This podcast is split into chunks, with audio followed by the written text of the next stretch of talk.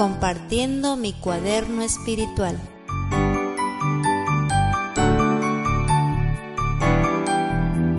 Colosenses 3:20 Hijos, obedeced a vuestros padres en todo, porque esto agrada al Señor.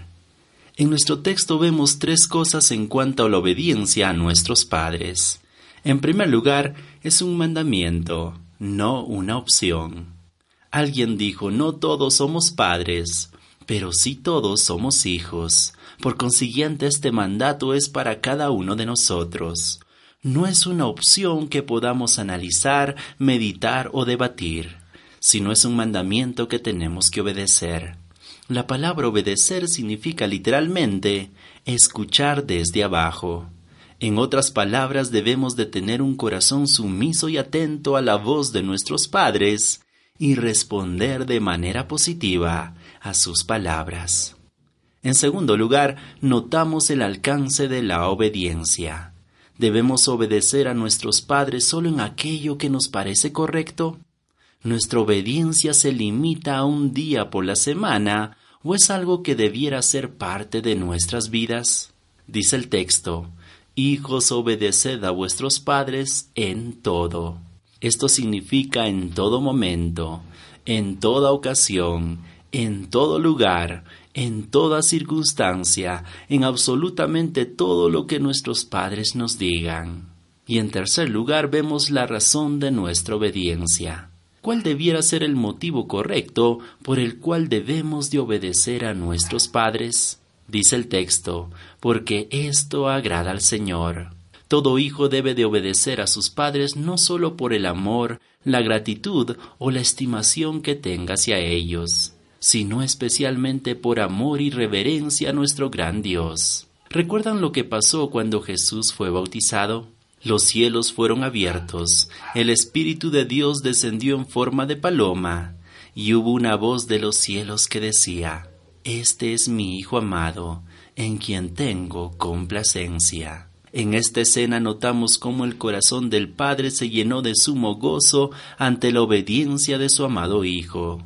Creo que lo mismo sucede cada vez que obedecemos con alegría las palabras de nuestros padres. No solo ellos disfrutan de la obediencia, sino también nuestro amado Dios se goza en ello.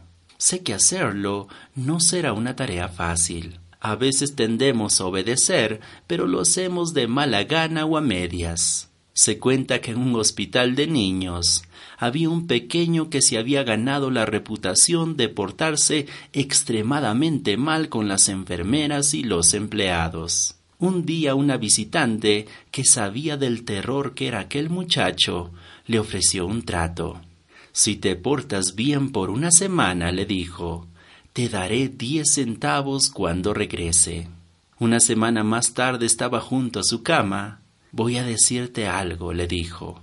No les voy a preguntar a las enfermeras si te portaste bien. Debes decírmelo tú mismo. ¿Te mereces los diez centavos? Luego de una pausa, una pequeña voz saliendo de las sábanas dijo Deme medio centavo.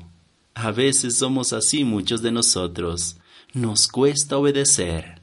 Es más fácil aprender de memoria el quinto mandamiento que ponerlo por obra. Se cuenta que cierto día el escritor Mark Twain se encontró con un negociante sin escrúpulos en Boston, que se jactaba diciendo que nadie jamás lograba salirse con la suya una vez que él había decidido hacer algo. Dijo, antes de morir, voy a hacer un peregrinaje a la Tierra Santa. Voy a escalar el monte Sinaí. Y cuando llegue a la cumbre voy a leer los diez mandamientos en voz alta a todo pulmón. Sin impresionarse, Guay le respondió, Tengo una mejor idea. Quédate en Boston y obedécelos. Podemos conocer el mandamiento de memoria, pero si este mandamiento no es puesto en acción no sirve de mucho. Dios desea que todo hijo tenga un corazón sumiso y obediente a sus padres. Creo que no hay amor mejor expresado que el amor puesto en acción. Dios los bendiga. Corpus Unum.